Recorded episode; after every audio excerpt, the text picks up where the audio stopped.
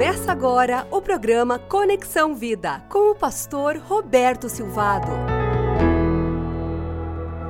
O pastor Israel Belo de Azevedo tem um devocional chamado Bom Dia.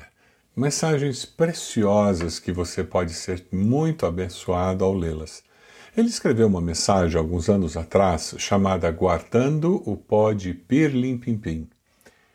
E ele cita: Quando eu aprendi a ler, ganhei as caçadas de Pedrinho, aos nove anos de idade, e me encantei com o pó de Pirlim Pimpim, inventado por Monteiro Lobato, para que as suas personagens se transportassem de um lugar para o outro pelo poder da imaginação.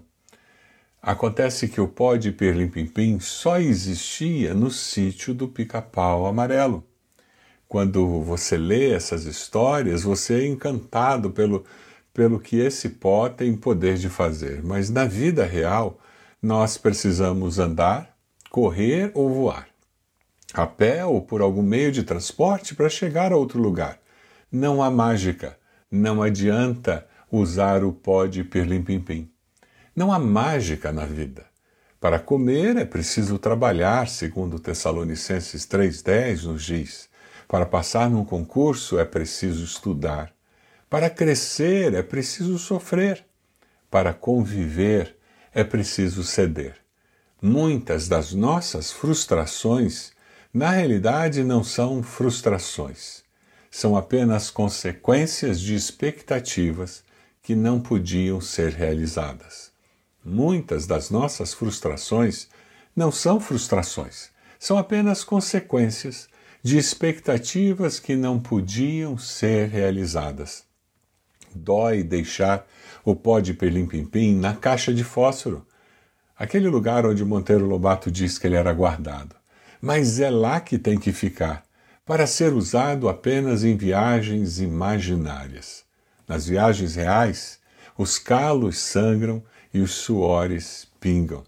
Você tem sido uma pessoa que tem um, uma percepção da vida cristã, uma percepção mágica, ao invés de ser uma percepção real de que o Deus do sobrenatural age a favor do seu povo conforme a sua vontade, no seu tempo, no seu kairós, você é uma pessoa que tenta manipular a realidade, manipular o próprio Deus, achando que você tem poder para fazer isso, para apaziguar a divindade ou forçar a divindade a fazer algo que você demanda porque você tem direitos ou porque você declarou.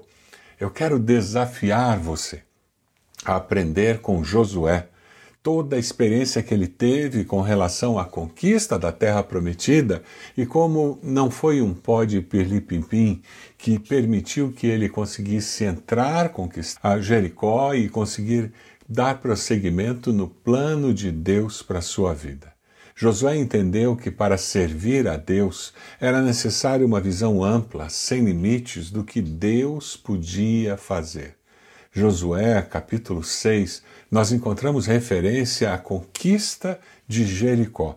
Logo depois que eles tinham passado pelo, pelo rio Jordão, eles tiveram aquela experiência incrível das águas serem retidas a 30 quilômetros do lugar onde eles atravessaram. A arca ficou parada no meio do rio enquanto o povo passava, multidões e depois que eles passaram, Josué fez com que doze homens, um de cada tribo, coletasse uma pedra e eles construíram um altar, um memorial ao milagre que Deus havia feito. Nós precisamos olhar para aquelas pessoas que nós estamos evangelizando com uma expectativa do mover sobrenatural de Deus, não de magia, nós precisamos olhar para as nossas igrejas, para a sua igreja, com a expectativa de que Deus há de agir e manifestar seu poder. Mas Deus não faz mágica, Deus age através das pessoas e nas pessoas.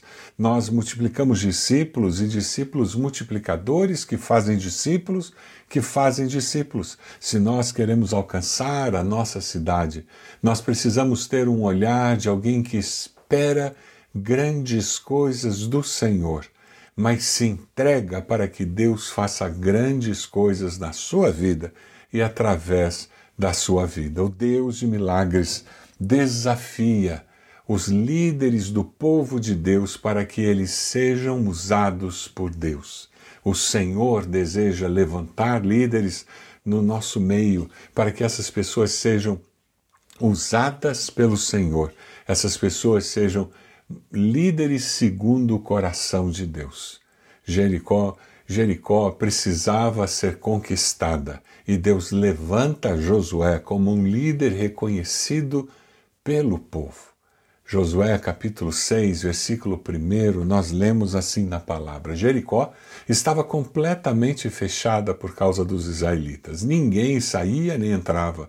Então o Senhor disse a Josué: Saiba que entreguei nas suas mãos Jericó, seu rei e seus homens de guerra. O Deus de milagres constrói o futuro com líderes que ouvem a sua voz. O povo pratica um valor muito importante. Eles honram a liderança espiritual que Deus havia concedido a Josué. O povo de Deus deve honrar o Deus que chamou os líderes que eles têm. Em Deuteronômio 34, 9, nós vemos a referência de que, ora, Josué, filho de Num, estava cheio do espírito de sabedoria porque Moisés tinha imposto as suas mãos sobre ele, de modo que os israelitas lhe obedeceram e fizeram o que o Senhor tinha ordenado a Moisés. Todos eles seguiram ao Senhor, aceitando a liderança de Josué. Você tem reconhecido liderança espiritual na sua vida? Você tem honrado o seu pastor, o seu líder espiritual, e você tem dito isso para ele? Você tem reconhecido que é um homem, uma mulher colocados por Deus na sua vida? Todo o povo aceitou seguir ao Senhor, seguindo a liderança de Josué. A oração que eles fazem por Josué e como encorajam Josué é uma lição que todos nós precisamos aprender. Josué capítulo 1, versículo 16, nós lemos assim: Então eles, o povo, responderam a Josué: Tudo que você nos ordenar, faremos, e aonde quer que nos enviar, iremos. Assim como obedecemos totalmente a Moisés, também obedeceremos a você. Somente o Senhor o seu Deus seja com você como foi com Moisés. Todo aquele que se rebelar contra as suas instruções e não obedecer às suas ordens, seja o que for que você lhe ordenar, será morto. E essa palavra do povo termina com uma expressão preciosa demais. Somente Josué seja forte e corajoso. Eles não apenas reconheceram a liderança espiritual de Josué, mas eles deram uma palavra de encorajamento a Josué: somente seja forte e corajoso. Você tem encorajado o seu líder espiritual? Você tem encorajado aquela pessoa que lidera seu pequeno grupo, sua célula? Você tem encorajado o professor da classe, o regente do coro? Você tem encorajado o pastor da sua igreja? Ou você só tem palavras de crítica, de avaliação? Nós precisamos mais do que nunca encorajar aqueles que Deus colocou em nossa vida para nos liderar. Eu quero desafiar você agora, nesse momento, a enviar uma mensagem para o seu pastor, para o seu líder de pequeno grupo, líder ministerial. Envie uma mensagem dizendo somente seja forte e corajoso. Josué 1:18. Somente seja forte e corajoso, prossiga fazendo a obra que Deus tem confiado a você. Você gostaria de receber esse tipo de mensagem das pessoas que você lidera, então envie esse tipo de mensagem para aqueles que têm liderança sobre você. Como nós precisamos desenvolver e cultivar nas nossas igrejas um ambiente de de valorização, de reconhecimento, de encorajamento das nossas lideranças. Nós precisamos sim ser usados por Deus para encorajar uns aos outros, para termos palavras que trazem vida. Eu quero orar por você e pedir que você ainda hoje envie uma mensagem de encorajamento para aquelas pessoas que Deus tem colocado liderando a sua vida, a sua família, para aquele professor da classe de escola bíblica do seu filho, para aquele pastor do ministério infantil da sua igreja, aquele, aquela irmã, aquele irmão que lidera o ministério de adolescentes, de juventude, aquela pessoa que está servindo ao Senhor na, na, no ministério de introdução e que investe tempo discipulando pessoas, que investe tempo fazendo com que a obra do Senhor prossiga. Eu quero orar por você, pedindo que Deus use a sua vida para dizer somente seja forte e corajoso àqueles que lideram você. Senhor, nós nos colocamos diante do Senhor Agradecemos pela inspiração desse texto de Josué, em que não apenas Josué aceita o desafio de liderar o povo, mas o povo reconhece a sua liderança espiritual e o encoraja. Deus, nós queremos encorajar aqueles que nos lideram. Nós queremos ter palavra de vida, Senhor. Ó oh, Deus, nos use para na nossa igreja para que na nossa família nós possamos encorajar uns aos outros e, particularmente, possamos encorajar nossos pais, encorajar nossos professores, encorajar nossos pastores. Ó oh, Deus, que o Senhor use as nossas vidas para levar uma palavra de vida, de encorajamento para aqueles que nos lideram.